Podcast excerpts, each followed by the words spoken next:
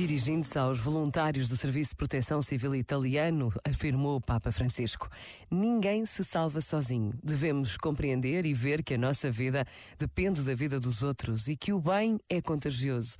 Permanecer próximo dos irmãos torna-nos melhores, mais úteis e solidários, e ao mesmo tempo a nossa sociedade torna-se um pouco mais viável.